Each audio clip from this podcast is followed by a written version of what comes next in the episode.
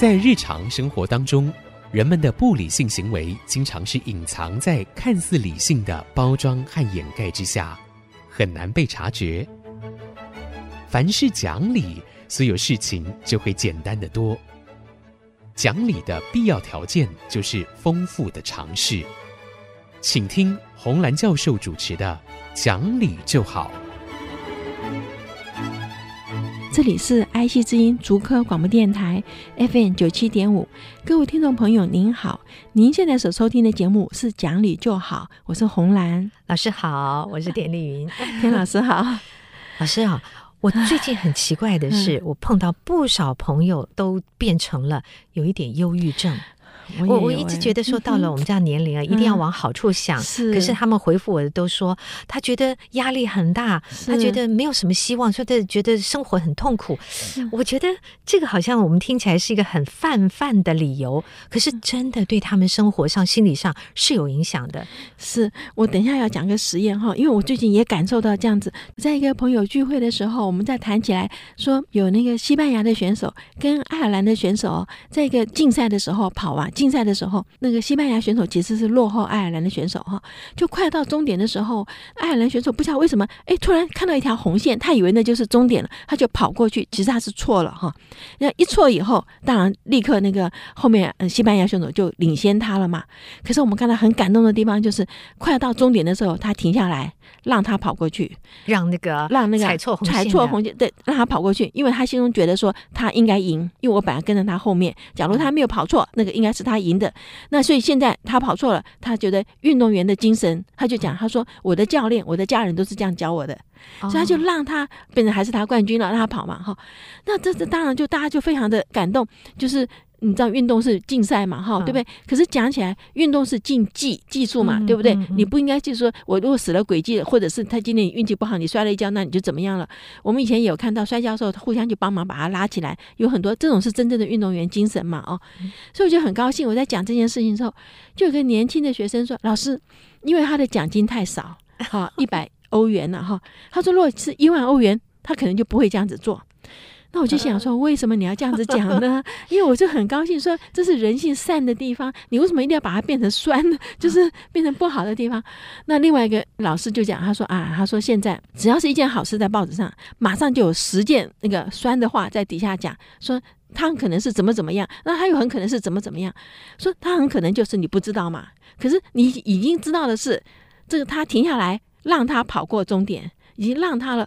那你为什么一定要讲说他可能是怎么样？就是把不好的讲出来。嗯，我想这个现象，前面那个学生说的说，因为钱很少，所以不努力。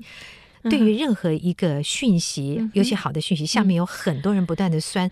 我觉得啊，这显现了我们有非常多的人是完全不自信的。哦，因为你没有信心，所以才会抓着一些小事情啊，拼命的去打击啊，俨然说我。可能比你更好一点，对对对，这个是让我有时候也很担心的，尤其我们很多年轻的朋友们。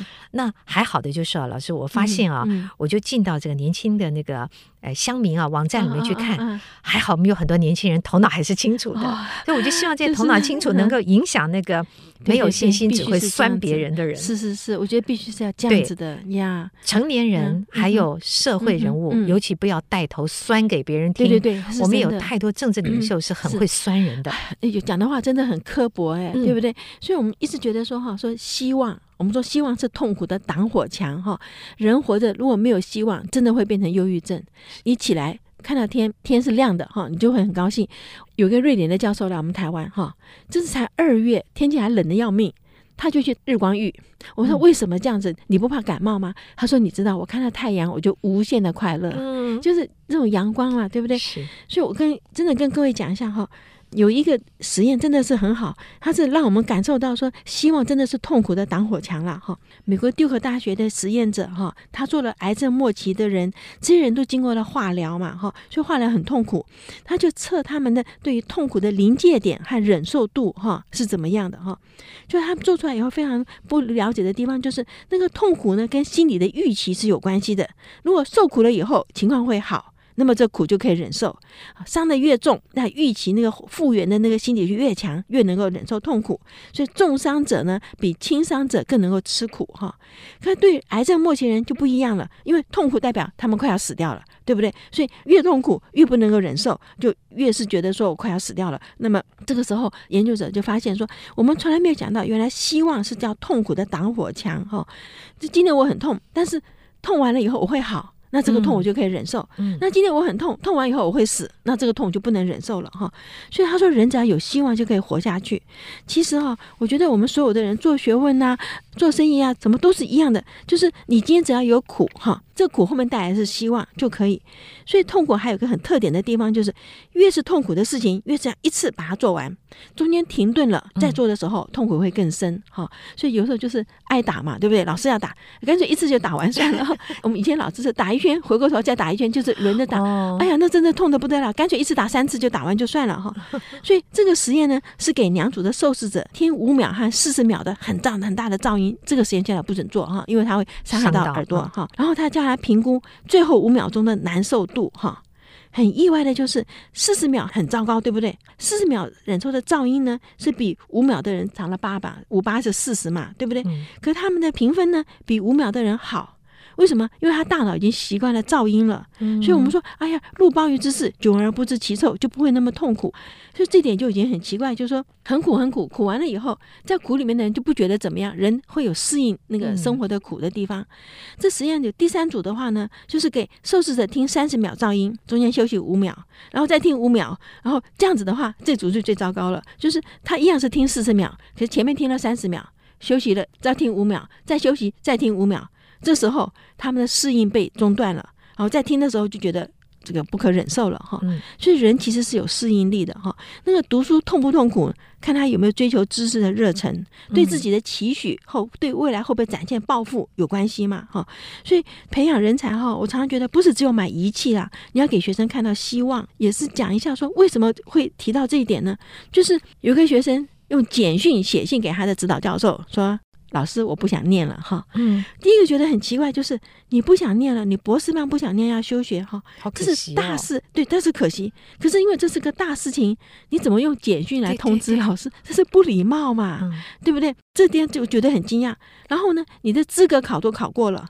那你为什么现在不念呢？所以他找他来问的原因就是说，呃，念出来也不见得找到工作啊，然后读书很辛苦。就这里面就是看到说，我们现在因为学生念书看不到希望嘛，所以这个辛苦就不能忍受了嘛，痛苦就不能忍受。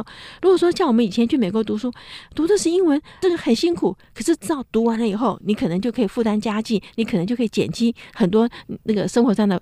好，那你就觉得再苦你都可以忍受的下来，所以才会讲说，希望是痛苦的挡火墙。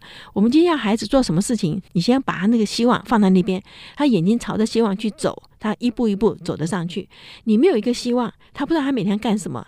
那就是一点点的痛，他就就不干了。嗯，所以还是要回到爸爸妈妈跟老师的身上。对，嗯、呃，教孩子不是在当下看他表现的很好，而是要给他有一个目标，嗯、然后让他冲着目标走。你还陪伴他，让他知道那个目标是快乐的。对，对。然后我们刚刚一开始所讲忧郁症哈，你知道吗？现在因为孩子哈毕业出来，他的薪水很低，他是跟。二十年前的薪水一样嘛，两万多嘛，对不对？二十年前薪水一样多，所以他等于说我念书，我没有一个希望。我不是出来可以找到好的工作，我可以展现我的抱负，因为现在这个僧多粥少，工作很少，然后很失业人很多，薪水又不够，所以他说，如果我毕业出来去 做 Uber，赚不少啊。所以我觉得还是 还是要父母亲或家长啊从旁帮助，还有好朋友们很重要。对，对我们大家一起要设定一个目标，而且你要 期待自己比别人更好，或是期待自己可以跳脱现在这样的一像泥淖一样的困境。是那。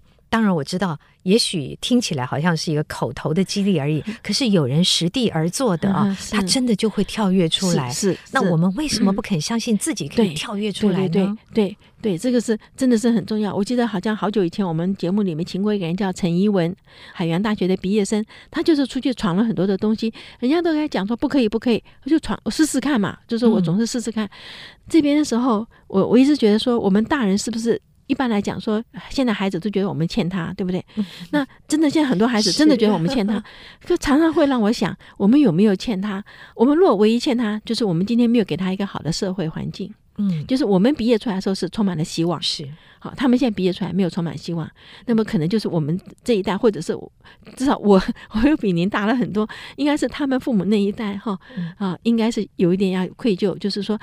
我们这一代的时候，社会这么好，传下去那一代的时候，为什么就开始变坏？等到传到他们孩子这一代的时候，就看不到希望了。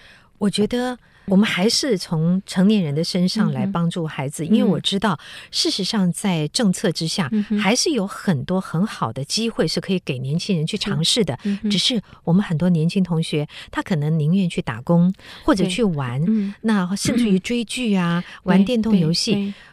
为什么不去看看这些机会啊？是给自己一两次机会，嗯、你去试试看，嗯，走到新的世界，看见新的朋友，嗯、这个会改变一个人。会，对会我最近呢、嗯、认识几个年轻人，嗯、他们是玩电竞的，就是电动游戏。哦、我们都会觉得那好像是坏孩子啊。然后在那种 场合，不，这些孩子很清楚的告诉大家说，没有一件事情啊，是你用不劳而获的玩乐可以得到。啊、是的，你想玩电竞游戏，嗯，除了聪明才智之外，嗯、你要付出多少多少。努力是的，是的，其实这跟人的性格品质还是重要的，有有有关系。对，你这样讲，我想起来，很早以前就两千年的时候，台湾有个孩子叫曾正成，他是第一个去韩国比赛拿到电玩冠军的人。嗯，好，就是两千年的时候拿到电玩冠军，哇，回来很风光。然后那时候我先生还在做教育部长，就想把他找来，就是要劝他读书啦。哈，就这孩子很精，他眼睛一看，他说：“部长，你不必讲，我已经知道了。”哈，他说：“我以前觉得读书没有什么用。”对，他就不读。他说：“我这次去韩国，我发现说我的英文不好，我没有办法跟人家沟通。我要沟通，要拉着导游做翻译了。”他就觉得要去念英文了哈，嗯、然后他又看到说，跟他一起打那个电玩的人呢、啊，都不是以打电玩为最高满足，都是希望将来能够设计电玩游戏。嗯，你不是去打，你设计电玩游戏给人家，对，对不对？那你就要数学要好，要念电机系啦，对不对？所以他就跟我先生说，嗯，你不要讲，不要讲了，我已经知道为什么要读书了。对对，正好自己想通了，自己想通了。对，那我就说。在成年人的世界里，学校也好，做父母亲的也好，嗯、总之，我们尽量的找机会给年轻人，一次两次的带他去尝试，是让他知道自己的路啊，不是大人安排出来，嗯、你自己要懂得选择。那他当然未来的世界就会跳脱现在的这种无奈。啊、呃，我们在这边暂时休息一会儿，马上回来。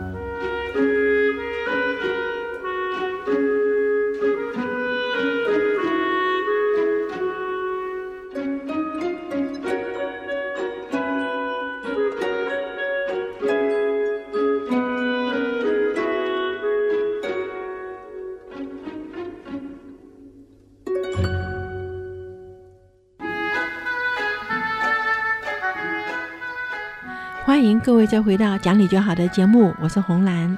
老师。我常常会对别人引用一句话，嗯、就是父母亲在教小小朋友的时候，嗯、我说洪兰老师会说啊，孩子没有什么难和容易之分，那个难不难或容易不容易都是大人决定的。对对对，真的是是这样哈，是真的是这样子。我跟你讲一个例子哈。有一次哈，我们去 Haskin Lab 哈，就是参加一个叫做全球高峰会议，因为我们是亚洲唯一的代表嘛，所以大家都很兴奋哈。那天早上九点钟不到，各国的团队都到了哈。可是那天论坛一直没有开始哈，因为国外开会都很准时的，我就很惊讶说为什么没有呢？而且有点不太高兴哈。你知道我很准时，每次 一迟到我就觉得说，因为浪费时间，对啊，时间很宝贵，对不对？一个人一分钟，我们六十个人就六十分钟了嘛，对不对？所以我就很不高兴，我就正要讲说，哎，怎么还没有开始的时候，就一阵骚动，一堆的安全人员就进来了哈，我就吓了一大跳。我想说，啊，没发生什么事，怎么这么多安全人员进来？原来是州长来了，就是 Connecticut 的州长来了，然后跟着耶鲁大学的校长长啊，还有康州大学的校长都来了哈。那州长就直接走上讲台说：“对不起，他说今天我迟到是因为我坚持要来跟你们讲话哈。啊，因为他在路上就就耽搁了嘛哈。他说为什么我要来跟你们讲呢？因为我要告诉你，我是一个学习障碍者。嗯，我们就没有想到哎，他说我是个学习障碍者，我不能阅读，不要讲哦。到小学三年级我还不会绑鞋带，所以他说当大家都放弃他的时候。”只有他妈妈没有，他在他母亲的坚持底下，透过层层的障碍，就终于从波士顿法学院毕业，考上纽约的检察官，然后就从纽约的检察官，然后做到了康州的州长。他说：“因为我不能读和写，所以他说我演讲就不能看稿。他说这反而使我演讲比较生动，也因此发展出很好的记忆力。”哈。那么等一下，我要跟各位讲，真的是可以影响发展很好的记忆力哦。他说，只要见过面就叫得出名字，嗯，使他变成很受欢迎的州长了哈。因为他受过这样子学习障碍的痛苦，所以他了解大脑对于行为的重要性，所以他一直强调说，康州哈 Connecticut 不会放弃任何孩子。他说，大人的态度最重要，只要大人不放不放弃，他说小孩子不知道什么叫放弃，是你大人放弃，小孩子才会说哦，那我也放弃，对不对？他说。小孩子怎么知道什么叫放弃呢？小孩子都是以为说事情就是一直要做到完呐、啊，对不对？所以小孩子不知道什么叫停，是大人你叫他停的嘛。所以他说他因为一直做。鞋带绑了一万次以后，他最后学会了绑鞋带，因为他说他一直学，最后学到了做州长。嗯，我就觉得很好啊。孩子本来就不知道什么叫放弃，什么叫难，是你大人在讲的嘛，哈。所以真的是他那天来的是，主要是我们那天是一个全球性的一个学习的一个会议，所以他还是坚持他要来做这个演讲了，哈。其实我们就看到说，哈，人哈没有十全十美嘛，总是有些毛病，对不对？有一句话很好，假如没有 crack，没有裂缝。光怎么能进来？嗯，好，对不对？他说：“你光能进来，就是你的瓶子有个裂缝，里面光进来才知道里面是什么样子嘛。”然后我们说：“塞翁失马，焉知非福呢？”如果他今天不是说学习这么慢，他可能也不会做到州长。因为我们真的看到有的人记忆力很不好，像我就是这样，那个面孔啊，看过三次都不记得。可是有人真的，一见面就叫得出名字来呀！哦，个人专注的面向不同，不一样。嗯，哎，我要讲一个例子哦，这个人真的好厉害哦。有一个人事室的职员哈，你只要见过他一次，他第二次叫得出你的名字来哈。我如果没有亲眼看到他，我是不相信，因为我们。请助理嘛哈，那助理离职的时候要到人事室去签那个离职的书。那你像一个学校里面这么多的人，对不对？他每天进进出出不知道看多少人。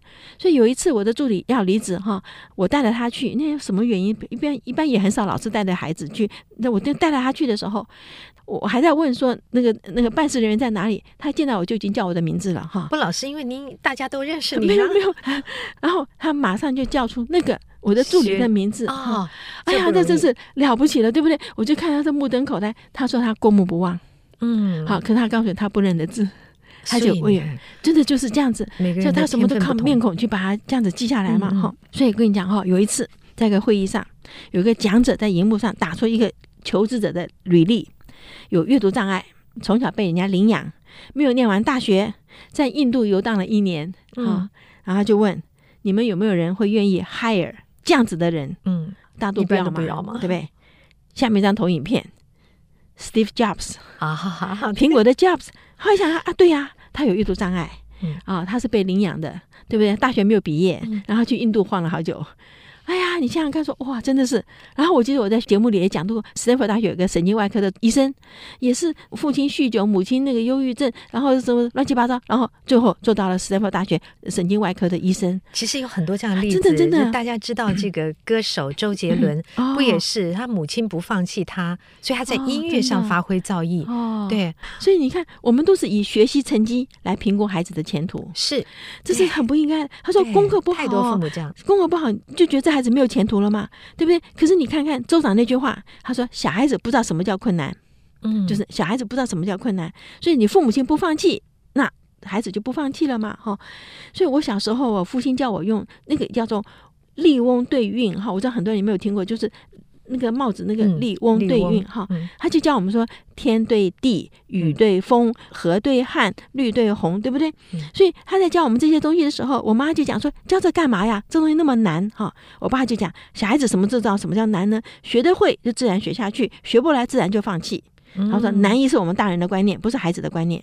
是，真的是这样子。你教他嘛，他学得会，他就学下去了；他学不会，他自己会放弃。你干嘛去跟他讲说，哎呀，这太难了？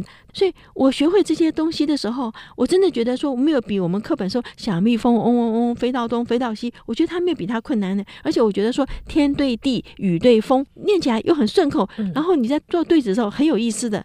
对不对？我觉得逻辑都出来了，所以有的时候我们真的低估了孩子的能力，嗯、然后我们编的教科书也低估了孩子的能力的时候，编的太浅，变成没有内容，那反而是就读起来，哎，对，读起来就没有意思了嘛，对不对？哈。所以延伸到父母亲对待孩子，有时候会觉得说：“哎呀，这个事情他可能不会。你要去买东西，你家洗碗，你家做什么可能不会。其实他们都会。对对，我们低估了他们的能力。能力 只要保障好他的安全，孩子其实什么家事也可以做，真的是没有错。我好像在节目里提过一次，蔡颖清老师有一个一个有一个餐厅厨房厨房，哎，他就是小学一年级的孩子吧，端汤。嗯，我们一直要站起来帮他，他他就告诉你说他可以端。他真的可以端，端到你前面，他会放下来，他是可以做的。只要你不去阻拦他，只要你不，你不要给他说你不能做，他他就可以做了。嗯，先替他守护好安全，然后所有的事情孩子都可以做，而且做的越早，他将来成长的越快，是真的。对，然后我们看到大脑的神经哈，我们真的。那我每次我都会讲到说，好想给父母亲看，婴儿一出生就把手拿个手套套起来，又怕他去抓伤脸，以后他的手就不会动了呀。因为你每天要动，你的神经才会连接。哈，我们也看到说，乡下的孩子，哎，拿镰刀割草，动作什么都很利落，那从小就在做。哈，可是城里的孩子。就是我们说叫劳动服务哈，大学生给他一把镰刀不会用的。可是老师，我就追问一个问题：孩子们的指甲，婴儿指甲的确很利，他真的会把脸抓伤，所以就父母亲怎么样，要不停的去把它修剪。其实。婴儿的指甲是软的啦，我跟你说，你仔细看，它软，它长长了以后，因为它常常会乱摸嘛，哈，所以我们怕就去把手包起来。可是你去想哈，指甲去剪成圆的，它只要跟肉一样长，它就不会抓到他的脸嘛。你看我们现在就不会。你知道弹钢琴的人不能留指甲嘛？嗯，弹钢琴他也是要常常去修的哈。但是我们最主要是看到说，当你的手不再动的时候，尤其是在生命的初期，每个地方都在竞争它的那个。领域的时候，你没有让他动，他的领域会被别人拿走。哦，神经在抢领域的时候，哎，这一点要特别提给 父母亲参考。好，我们今天时间很快就到了，到了哈。好，今天谢谢各位的收听。如果你有任何的问题，欢迎上我们的网址留言。我们的网址是 triple w 点 i c 九七五点 com。今天谢谢您的收听，我们下星期再会。本节目由联华电子科技文教基金会赞助播出。用欣赏的眼光鼓舞下一代，联华电子科技文教基金会邀您一同关心台湾教育，开启孩子无穷的潜力。